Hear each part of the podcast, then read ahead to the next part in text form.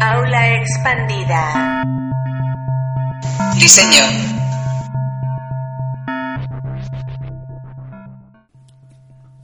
Eh, soy Xavier Ginés, soy profesor de la Escuela de Arte y Superior de Diseño de Valencia en la especialidad de diseño de producto. Para mí diseñar es, eh, a veces pienso que es pasar de, de, las palabras a los objetos, a las cosas, construir cosas a partir de pensamientos o palabras.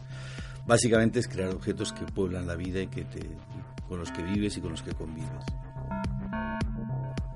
Yo, como, yo no trabajo como diseñador hace muchísimos años. Eh, me dedico a la docencia del diseño realmente. Entonces, eh, mi trabajo es más bien como profesor de diseño, profesor de proyectos.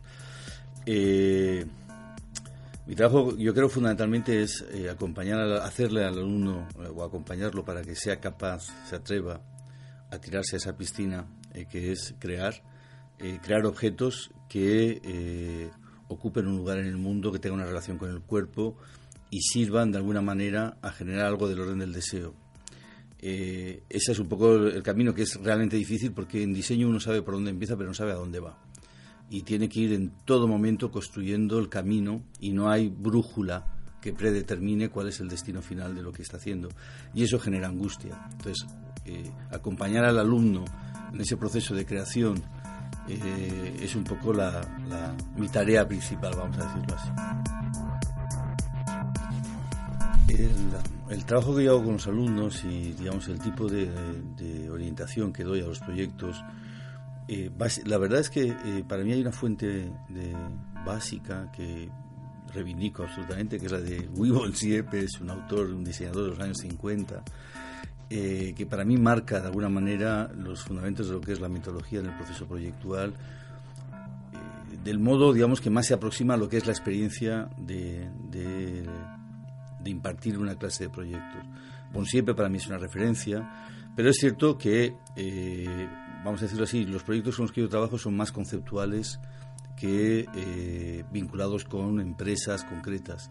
Entonces, en ese sentido, hay un proceso fundamental para mí que es la parte de lo que sería la investigación, que permite definir el briefing y desarrollar una idea hasta empezar a tener eh, unas primeras propuestas eh, que ya están bien orientadas. ¿no?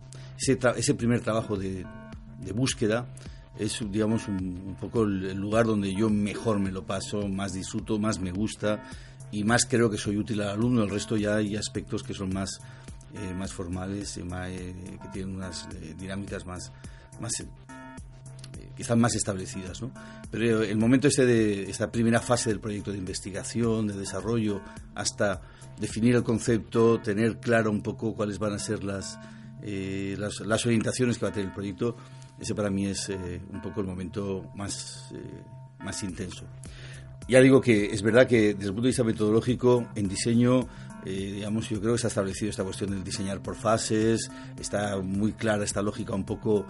Eh, yo creo que hay que pensar más bien en una especie como de vórtice al que alrededor del, en, en, cuando uno diseña va dando vueltas alrededor de algo que está vacío, que es una especie como de interrogación y lo que cada vuelta se va, cerniendo, va cerniendo mejor ese agujero que hay en el medio de la búsqueda que es eh, que finalmente a donde finalmente vendrá eh, el objeto. ¿no? Entonces tiene este carácter un poco eh, centrífugo y tiene este carácter un poco de vórtice alrededor del cual el, diseñador va dando vueltas hasta que finalmente formaliza, encuentra el objeto.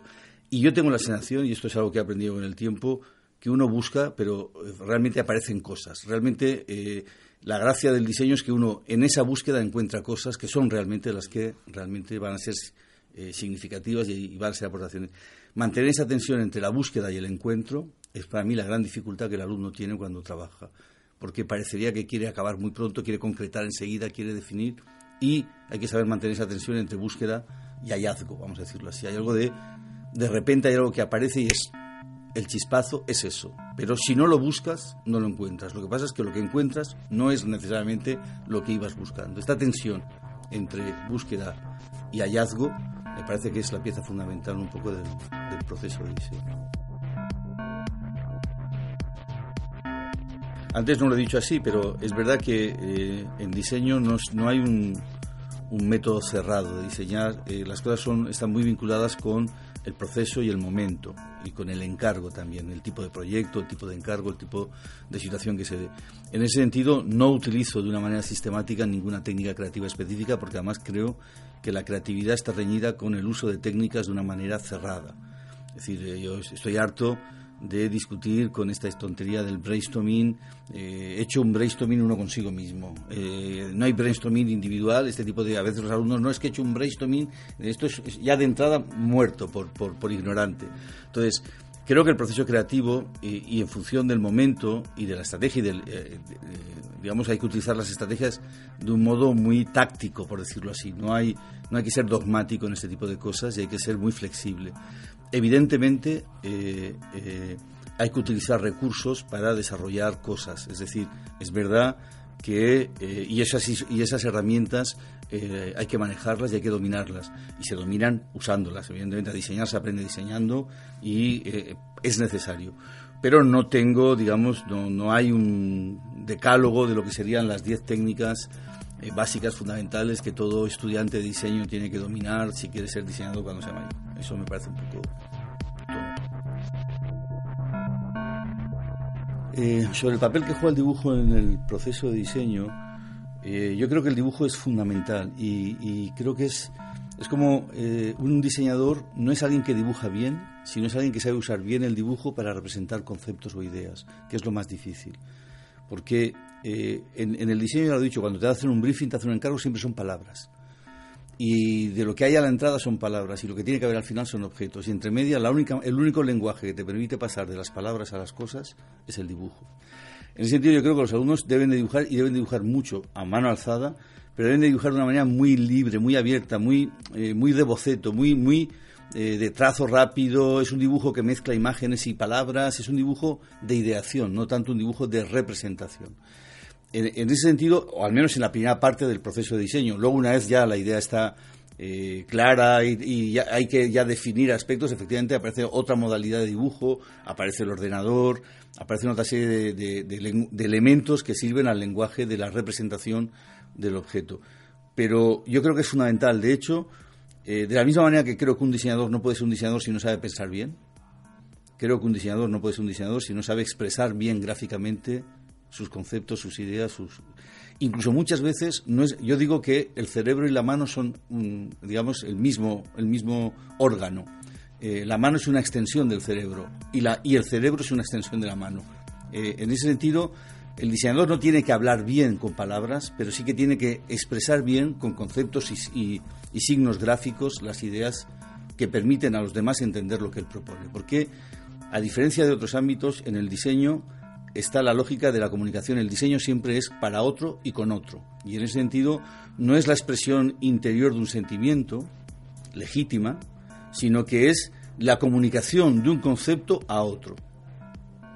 Y eso pasa por un excelente manejo de, eh, lenguaje del, dibujo como lenguaje no de representación sino de ideación. Esa es un poco mi, idea. Y efectivamente creo que el uso del ordenador es fundamental, pero en una segunda fase, una fase más de, eh, de representación o de formalización de la idea, donde ya hay que entrar a, definir. Eh, en ese sentido, ahí sí, pero yo al principio, incluso a veces me, veo tentado a decirles que cierren los ordenadores y que cogen una hoja de papel en blanco o una pizarra y rayoteen sobre, incluso sobre papeles grandes, que no, que no trabajen sobre el formato pequeño, porque eh, tiene una cierta tendencia a buscar demasiado el ordenador, en mi opinión, la gente joven ahora, porque parecería que el ordenador les da una seguridad que, ellos no tienen, cuando la gracia que tiene es justo atreverse a soltar la mano y mirar lo que sale, porque lo que tienen que hacer es aprender a mirar lo que dibujan. Porque es en el, en el trazo eh, que hacen donde van a encontrar el camino que les puede orientar hacia la idea. No está en la cabeza la idea, está entre la mano y el papel, en un lugar indeterminado entre la mano y el papel. Yo creo que es muy importante que un alumno, en el ámbito del diseño de producto al menos, eh, sea capaz de gestionar muy bien la relación entre el, tiempo que tiene para, dar, para presentar, para responder al cliente. En ese sentido, eh, manejar bien la relación entre tiempos y tareas es fundamental. Y, eh, en cierto sentido, la profesionalidad lo que permite que un cliente confíe en ti es que no lo dejas tirado, que le entregas las cosas a tiempo y que él puede confiar en que el encargo que te hace será tendrá una respuesta en tiempo. Todo esto viene a cuenta porque para mí el manejo de los tiempos y las tareas es muy importante y es algo que hay que aprender a, hacer porque no, no, está de entrada. De entrada siempre hay la última noche, deprisa y corriendo, las decisiones fundamentales del proyecto las tomo mientras la impresora imprime eh, la, primera parte de la memoria. Entonces, yo creo que en ese sentido hay, una, hay un aspecto que a mí me interesa subrayar, que es la necesidad de gestionar bien los tiempos y tareas. Pero por otra parte, y esto eh, no es una contradicción, sino forma parte de esta lógica eh, discontinua que tiene el proceso de diseño, eh, en el proceso de diseño para, hay, que, hay que aceptar una cierta lógica, medio en broma, medio en serio, parecida al baile este valenciano de Lu y el 2. Es decir, avanzas y retrocedes. Tienes que aceptar una cierta lógica de eh, avanzar, hay un, avanzar, hay un momento de avance, pero de repente hay un momento de detención. En ese momento de detención hay que mirar hacia atrás y revisar lo que uno ha hecho para entender lo que está haciendo porque la lógica del trazo, la lógica del dibujo no es evidente. Necesita una posteriori, necesita un, momento de aprecup que me permite entender el sentido de lo que estoy haciendo y hacia dónde puedo ir. En ese sentido hay como dos tiempos, el tiempo de avanzar y el tiempo de mirar lo hecho. Y esos dos tiempos se van articulando. También es verdad que creo que es muy importante que el alumno se marque o marcarle al alumno entregas intermedias, que lo fuercen a concluir, porque si uno no tiene esa, esa fecha de entrega, uno no concluye. El proceso es infinito. El proceso de creación, hay una precipitación en la creación que es que hay que entregar. Si uno no tuviera que entregar los trabajos, uno estaría dándole vueltas infinitamente. Es porque hay que entregar que uno concluye.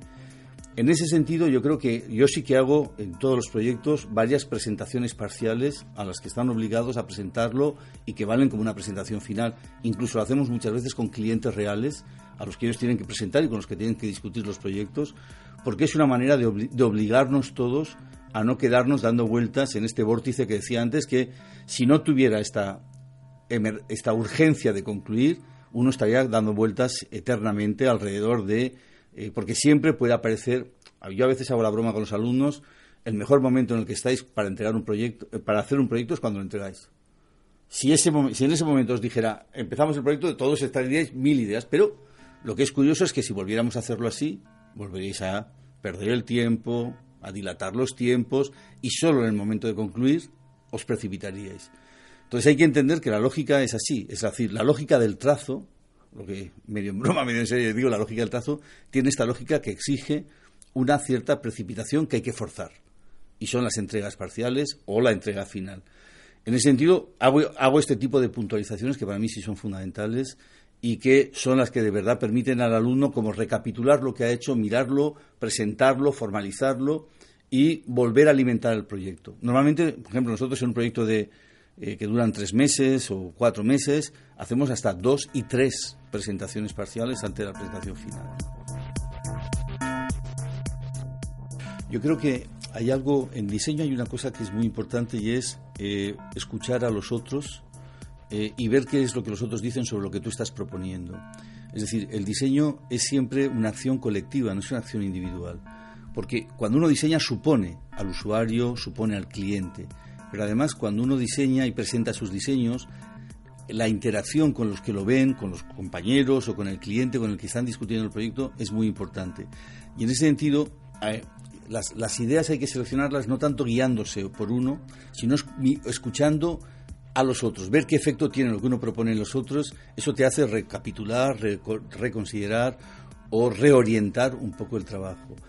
Eh, y creo que es muy importante, por ejemplo, hacer defensas públicas, discusiones públicas donde los demás comenten, discutan, hablen, eh, digan cualquier cosa que opinen sobre, sobre el proyecto que se está presentando, porque eso enriquece el proyecto. Y en, esa, en ese punto yo creo que no hay tanto una lógica deductiva o no hay una, no hay una racionalidad en el sentido de lo verdadero y lo falso.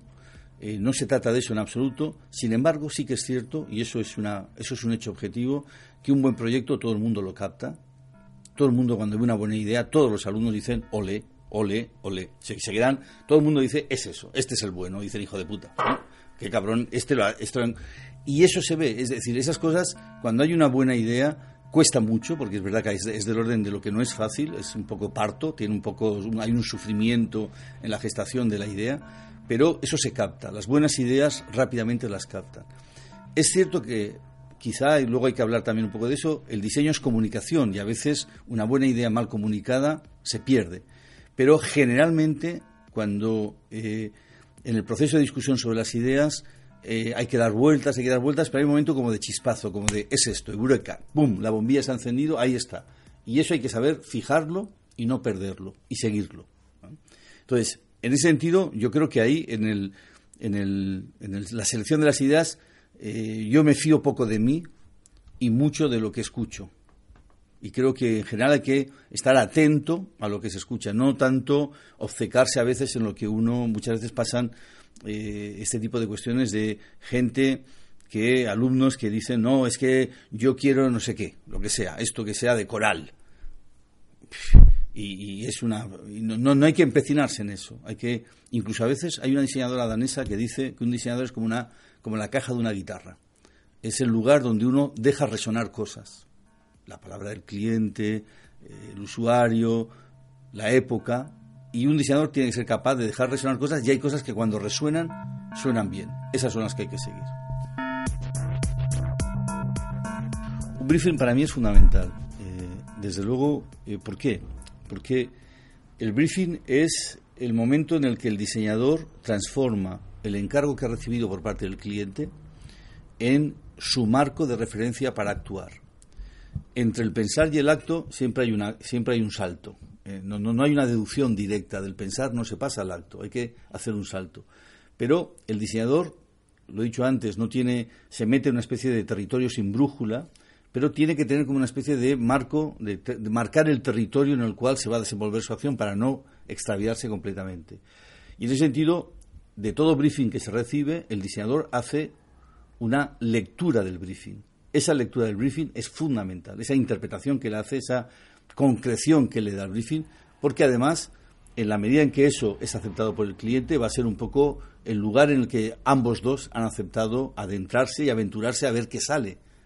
Y en ese sentido, eh, ya digo que para mí un briefing, tanto si es un proyecto más conceptual como si es un proyecto eh, más cerrado, más vinculado con empresa, eh, es fundamental, porque es el momento de pasar de las palabras a las primeras, vamos a decirlo así, si me permitís la expresión, ideas gráficas, los primeros conceptos gráficos que ya no son palabras y que son fundamentales, porque no es lo mismo una palabra que un concepto gráfico o que un concepto, no sé cómo llamarlo, como una representación gráfica de un concepto.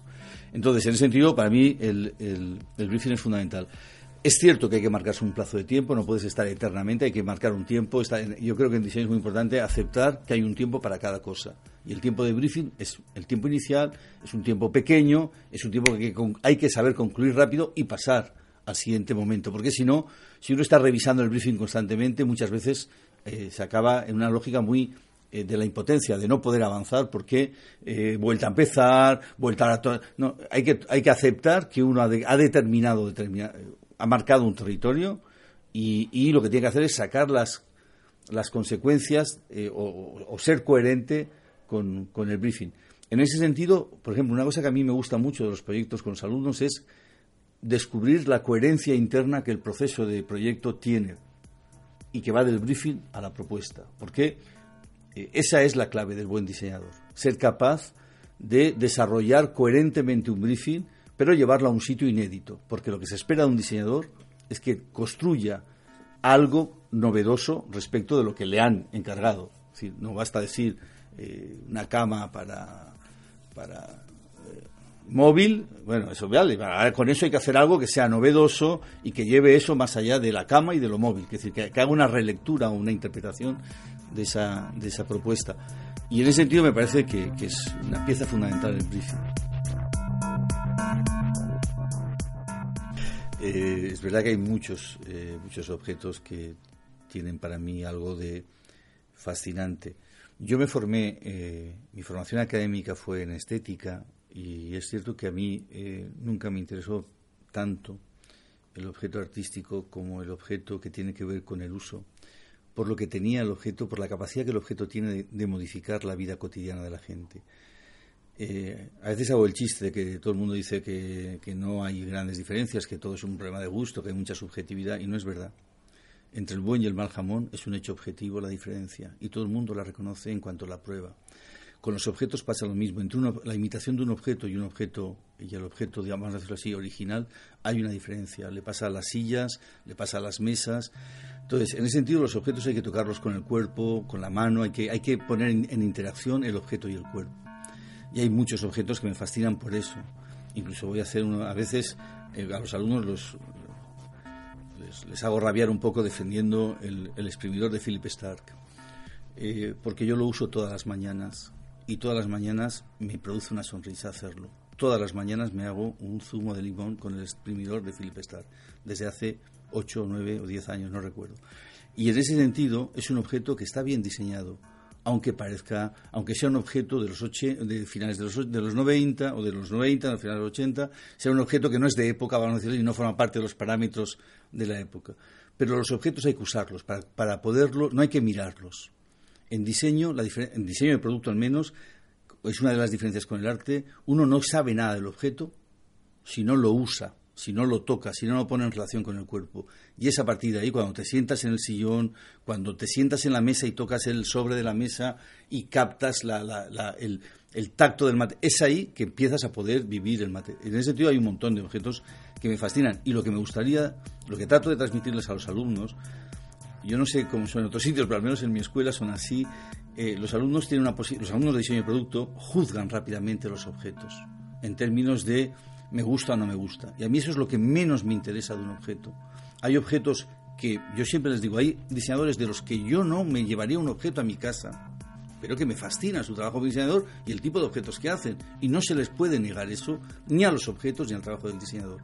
No tiene que ver con mi gusto, tiene que ver con que el objeto tiene una lógica interna que le da sentido. Y eso es lo que hay que aprender a captar. Y eso está en los materiales, en el tacto, está en el, en el peso que tiene determinado cajón cuando se abre, cómo se desplaza por las guías el cajón. Esas cosas son las que eh, de alguna manera me dan a mí eh, la, dimensión del objeto y lo que trato de, transmitir a, los alumnos que es el objeto no se mira, el objeto se toca, se usa. Y es a partir de ahí que uno, es, el objeto se vive y es porque uno lo vive que entonces puede eh, eh, decir algo de él.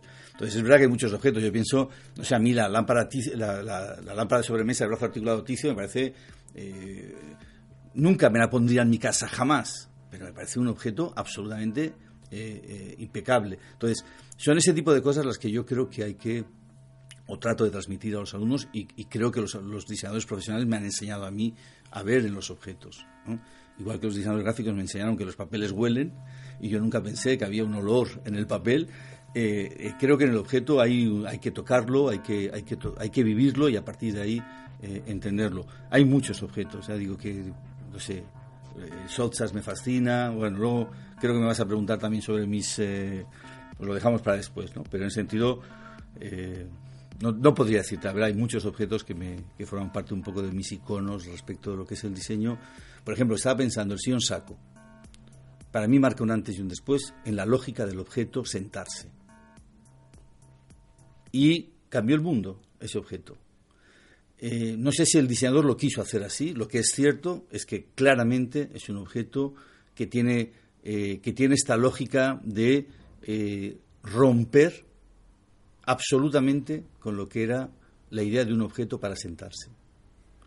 Entonces, yo es un objeto que a mí siempre que lo veo, me, tiene, tengo un punto de cariño hacia ese objeto, siempre me produce una sonrisa, siempre hay algo de él. Yo me reconozco en ese objeto, nunca lo he tenido en mi casa y jamás me lo compraré. Pero creo que tiene ese punto de encarnar una, una época y de encarnar un cambio radical en los valores de lo que era el diseño en tanto que función y el diseño en tanto que modo de relacionarse con la, con la gente, el lugar que ocupa el objeto en el hábitat.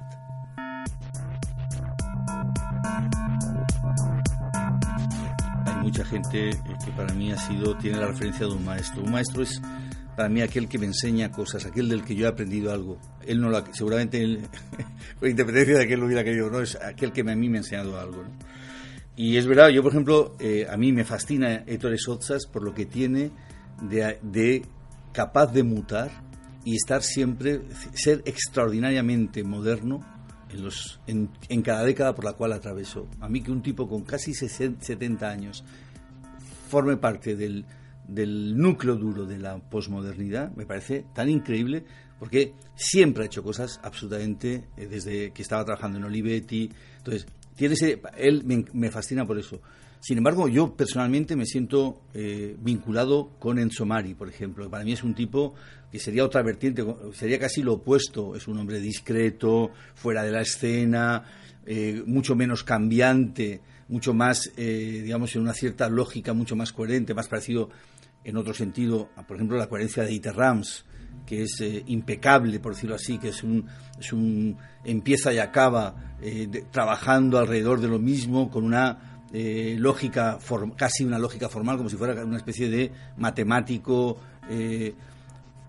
Y, muy interesante, por otra parte, siempre, es decir, una de las cosas que fascinan para mí los objetos de Dieter Rams es que son plenamente contemporáneos.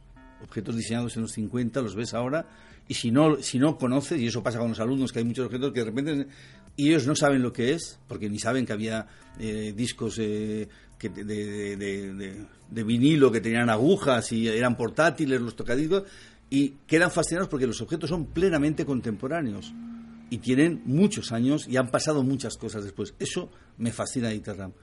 De Torres Oxas me gusta esa capacidad que tiene de estar siempre en la cresta de la ola de la, del momento. Es un, es una especie de surfista, diseñador, eh, el rey del surf en diseño, que siempre está en la cresta de la ola y siempre está marcando la dirección por la cual la ola va a ir. ¿no? Y por contra, en Somari, que es alguien al que yo le tengo una, una especial devoción, eh, tiene una especie de compromiso ético con, con, con lo que hace, eh, que le permite sobrevivir pese, pese a, no estar nunca, por decirlo así, bien, bien conectado con la época. En Somari hace cosas que en la época no entienden ni Dios como son las autoproyectaciones. Y sin embargo ahora los alumnos ven eso y consideran que eso es lo que hay que hacer. Es decir, él fue, de alguna manera, siempre ha estado un poco fuera de época. hacía las cosas, eh, todo el mundo, todo el mundo le reconoce, todo el mundo de la profesión le reconocía el valor, pero no fue alguien que marcara la época. Pero sin embargo, para mí tiene ese punto de estar como siguiendo su estela, eh, su camino, su lógica, y a mí es alguien que me enseñó muchas cosas y que tienen que ver un poco con entender el objeto. Entonces, así es un poco mis, lo que serían un poco mis grandes eh, maestros, pero es verdad que te podría decir cinco más o quince más, ¿no?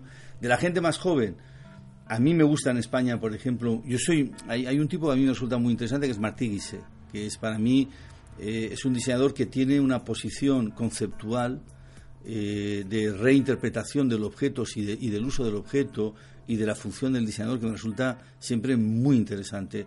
Lo descubrí por casualidad en una exposición en Barcelona de eh, eh, alumnos que recién acabados de, de, Lisaba y flipé con su proyecto y desde entonces le, he seguido siempre la pista y es un tipo que para mí tiene ese punto que me fascina de ser capaz de crear lo nuevo de un modo radical más allá de lo comercial, me refiero, ¿eh? no, no tiene que ver. Yo creo que, y lo, digo también porque me parece que en diseño no, no hay que ser, eh, en este sentido, menospreciar lo comercial. Es increíble ser capaz de hacer algo que la gente lo quiera. Eso es muy difícil también. Por ejemplo, eso lo tenía Dieter Rams. Dieter Rams hacía objetos que eran todo, muy fácilmente la gente se sentía vinculado y próximo a esos objetos y los incorporaba a su vida y eran capaces de, se hacían representar por esos objetos. Eso es una dificultad enorme en diseño. En el sentido de Martí Guisset, lo que es interesante es que es un tipo que vive bien, muy bien del diseño, pero al mismo tiempo mantiene una posición eh, de relectura muy radical respecto del estatuto del objeto y el estatuto del uso, la función de, la usabilidad de los objetos. Y eso me interesa mucho de, de, Martí yo creo que estamos en un momento muy dulce para el diseño con una excelente, unas excelentes generaciones de diseñadores, eh, tanto a nivel nacional como a nivel internacional. Eh, los, hermanos Burelec, me parece, o el diseño francés como Crasset, hay gente que a mí me parece que está haciendo cosas muy, muy, muy interesantes en España, hay gente muy buena que está haciendo cosas eh, muy interesante. Yo insisto un poco, para mí hay una referencia que yo recomiendo que es la de Martí Guisé. En Valencia, por ejemplo, Héctor Serrano va un poco en esa línea, o, por lo menos a mí me tiene un poco ese efecto para mí, pero eh, se van a enfadar conmigo porque son todos muy buenos amigos míos. Entonces, no, creo que se pueda. Yo creo que hay mucha gente haciendo cosas muy, muy, muy interesantes en estos momentos en el ámbito del diseño de producto eh, a nivel nacional. Y en ese sentido, yo lo que, lo que le recomiendo a los jóvenes eh, estudiantes es que estén muy atentos. Es verdad que estamos en una época eh, que ellos, eh, por primera vez en la historia de la humanidad, el problema no es acceder a la información, sino gestionar la información que tenemos. Y durante siglos el problema había sido acceder a la información, obtener buena información. desde hace 20 años o desde hace 15 años, desde la aparición de Internet, el problema es gestionar la masa de información brutal que hay y distinguir lo bueno de lo verdadero, lo auténtico de lo falso, lo que es significativo de aquello que no tiene ningún interés. Y en ese sentido hay una, hay una, hay la posibilidad de acceder a mucha información. Eh, todo está en la red. Todos los diseñadores eh, muestran su trabajo con, con con una con un, algo eso no era antes así antes había que espiar había que entrar en los círculos secretos eh, había para poder acceder a información y ahora es justo al revés hay una hay una eh, presencia permanente. Entonces en ese sentido yo lo que les digo o lo que creo que tienen que hacer los jóvenes diseñadores es estar muy atentos a las redes y al mismo tiempo aprender a discriminar aprender a gestionar esa masa de información a saber distinguir un poco el ruido de las nueces.